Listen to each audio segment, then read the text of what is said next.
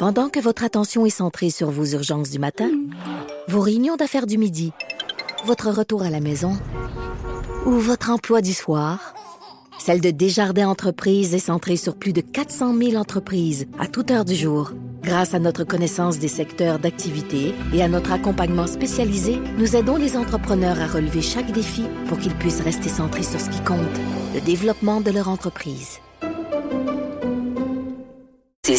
Comme à chaque semaine, on parle avec ma collègue Geneviève Peterson qui est en studio à Montréal. Salut Geneviève. Bonjour Jonathan, bonjour Monde. Hello. Euh, Geneviève, il y a un sujet que tu euh, affectionnes particulièrement. Que je celui porte. De... oui, que tu portes parce qu'on en a déjà parlé. Et euh, cette semaine, euh, il y a, il y a, il y a d'autres éléments dans l'actualité, notamment qui t'amènent à parler d'ali- d'aliénation parentale. Puis j'ai vu aussi qu'il y a un lien qui est fait avec euh, la DPJ, notamment dans une entrevue que tu as faite hier. Quel, quel, sur quel aspect tu veux, tu veux insister aujourd'hui? Ben en fait, je veux qu'on parle d'aliénation parentale parce que je trouve qu'on n'en parle jamais assez et dans une certaine mesure, Jonathan, je trouve que tous les parents séparés, sans exception, en font. Euh, parfois inconsciemment, sans Ben. vouloir mal faire, mais un peu de mise en contexte, si tu veux bien. Euh, fin novembre, il y a eu une journée sur l'aliénation parentale qui s'est tenue, qui a été organisée par euh, Carrefour Aliénation parentale. Ça réunissait environ 250 spécialistes, que ce soit des travailleurs sociaux, des psychologues, des intervenants, des avocats en droit matrimonial aussi, pour se pencher sur cette question-là qui, on va se le dire, fait partie de plusieurs causes qui sont amenées devant la justice quand il est question de garde d'enfants. Et là, cette journée-là s'est tenue et Quelques jours plus tard, il y a eu cette lettre ouverte euh, d'un professeur, un chercheur à l'Université d'Ottawa qui est paru euh, dans la presse. Alors, euh, son nom, c'est Simon Lapierre. Euh, lui, c'est un prof à l'école de service social et il est venu un peu jeter un pavé dans la mort. OK? Ah oui. Il est venu dire que dans une certaine mesure, le concept d'aliénation parentale qui a été mis de l'avant par un psychiatre américain qui est reconnu quand même pour ses, euh, ses positions banalisant la pédophilie, là, juste pour une petite parenthèse, c'est qu'il prétend que la Ah. pédophilie, c'est une orientation sexuelle. Ah! Le sujet d'une autre chronique en soi, tu me diras. Ouais. Euh, mais euh, il y a quand même un, un certain flou artistique autour de la validité scientifique du concept d'aliénation parentale. Et ce qui soulignait euh, Monsieur Lapierre dans sa lettre ouverte, c'est que c'est un concept qui est rendu galvaudé. Jusque là, tu sais, je peux comprendre, je, je peux suivre, je peux me dire oui, ok, effectivement, c'est un c'est un mot qu'on entend beaucoup, c'est un mot que- Ouais. qui, qui- dont on se sert beaucoup justement euh, dans des causes de divorce, mais ça a mis le feu aux gens euh, de chez Carrefour Aliénation parentale qui se battent pour faire reconnaître euh, toute cette histoire-là euh, en cours, qui essaient jour après jour de sensibiliser la population. Donc, ils sont venus à mon émission, puis euh, on a eu le témoignage d'une jeune fille de 18 ans qui est venue nous raconter tous les effets que ça avait eu sur sa vie, euh, tous les effets aussi que ça continuait d'avoir sur sa vie comme adulte. Elle a même décidé de pas avoir d'enfant en grande partie Ouf! oui, parce qu'elle a peur de devenir euh, un parent aliénant. Et là, euh, il y a Maître Valérie Assouline qui est entrée en contact avec moi, Jonathan et Maude. Euh, pour la petite histoire, Maître Valérie Assouline, c'est une avocate évidemment, mais c'est surtout l'avocate qui représente la Oui. Mère de la fillette décédée à Granby. Euh, elle est venue me parler du rôle de la DPJ parfois dans des cas d'aliénation parentale, puis tout en partant, j'étais comme ah ouais. euh, Ben oui, et, et j'ai hâte que tu m'en parles Ben, parce je que je, lisais l'article qui a été fait puis je j'étais pas sûr de d'adhérer à, à- à sa position honnêtement.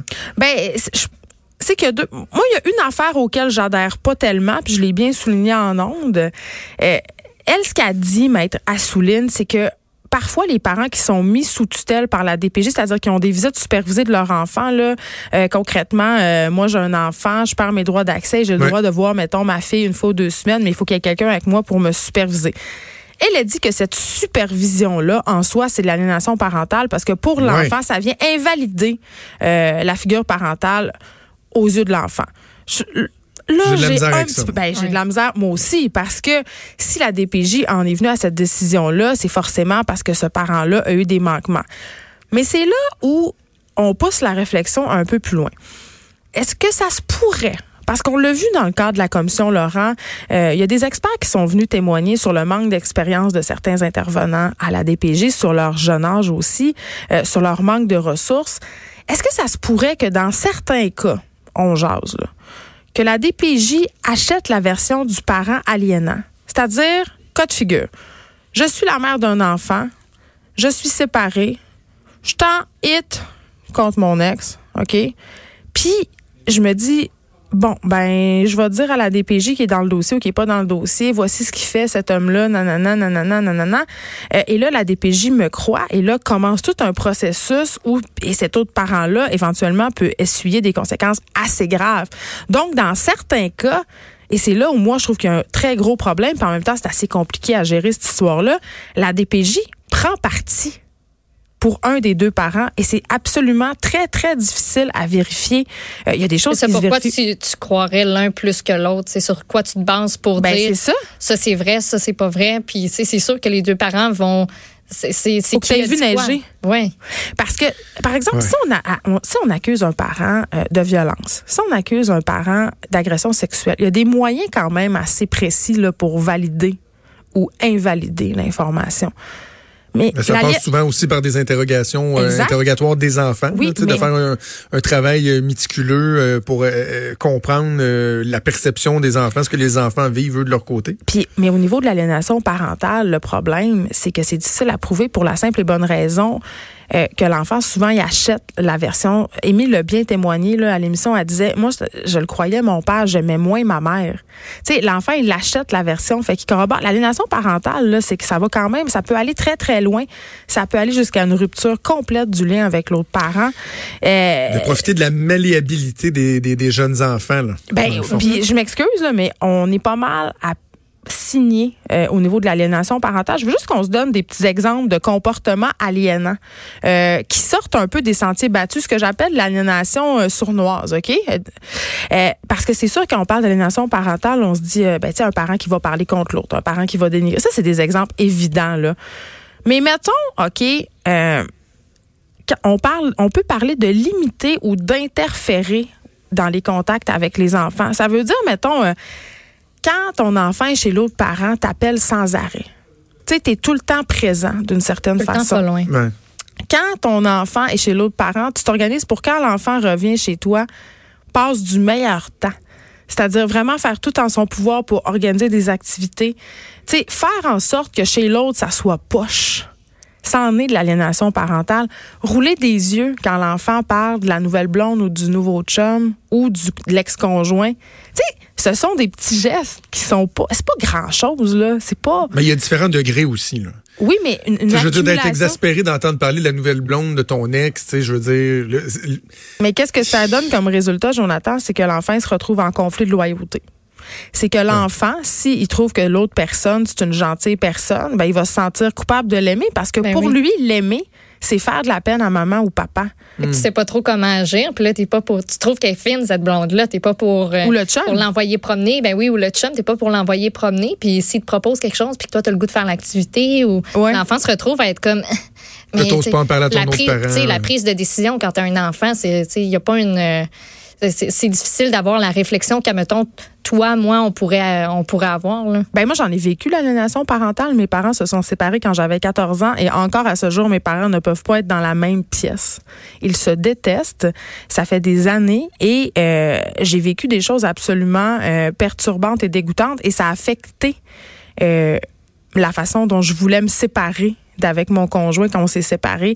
Dans ma tête, c'était clair que j'allais jamais faire subir à mes enfants ce que moi j'avais subi et ce peu importe le contexte de la séparation parce que euh, quand on sépare là, euh, il peut avoir des blessures, il peut avoir de la colère, il peut avoir euh, même dans une certaine mesure de la violence.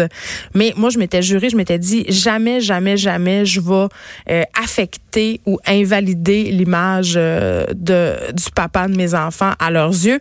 Mais parfois, sans m'en rendre compte, par mes réactions physiques, ça paraît que je suis pas d'accord ou que tu sais il y a quelque chose Ben, qui me gosse. À un moment donné, on peut pas s'empêcher non C'est plus. ça, c'est- c'est c'est important ce, ce point-là, Geneviève, parce que et, et c'est pour ça que c'est important qu'on parle de, de l'aliénation parentale. J'ai reçu tellement de courriels, il y a tellement de monde. que Ouais, parce que euh, sais, il y a des cas qu'on doit dénoncer avec véhémence, de Ouais. dire, hey, ça c'est donc bien épouvantable, ça devrait même des fois se ramasser devant un juge, euh, c'est dégueulasse. Mais il y a aussi d'autres cas où à un moment donné, il faut comprendre que lorsqu'il y a une séparation, oui, il y a des enfants, mais il y a deux humains qui sont impliqués aussi. Ben, mais C'est un homme, dur, une là. femme ou euh, deux hommes ou deux femmes qui se sont aimés. Donc, il y a quelque chose des fois qui va juste être pratiquement, j'ai envie de dire, naturel. Mm-hmm. Ça peut être naturel et, et- et avoir des, des- des répercussions négatives, là.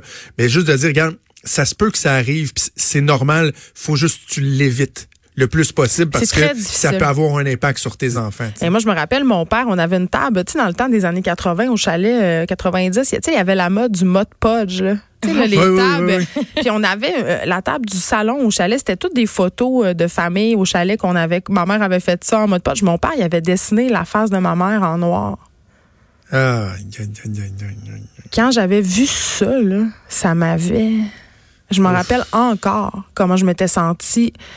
J'étais tellement pas bien avec ça, là, je capotais. Ben non, je comprends. Mais les gens, ils font des choses absolument. Écoutez, ma boîte de courriel est pleine de témoignages là, des gens qui ont qui, qui, qui trouvent des enregistreuses dans le sac à dos de leurs enfants, euh, des, parents qui demandent à leurs enfants d'enregistrer euh, les conversations qu'ils ont avec l'autre parent, des parents qui demandent de, de texter des choses épouvantables à l'autre parent. Ah, C'est tellement rendu facile, ça j'allais dire, avec, Avec les, les téléphones, téléphones. intelligents. Ben ça oui. change la C'est donne. pour vraiment vrai. pas compliqué. Fait que c'est ça. Puis en tout cas, si je si je peux retenir quelque chose euh, de toute cette semaine euh, sous le thème de l'aliénation parentale à mon émission, parce que c'est comme une saga qui se continue. Il y a des gens aussi qui ont participé à l'étude du docteur euh, Simon Lapierre qui m'ont qui sont rentrés en contact avec moi. C'est que beaucoup de personnes sont pas nées dans des situations, puis c'est excessivement difficile à prouver en cours.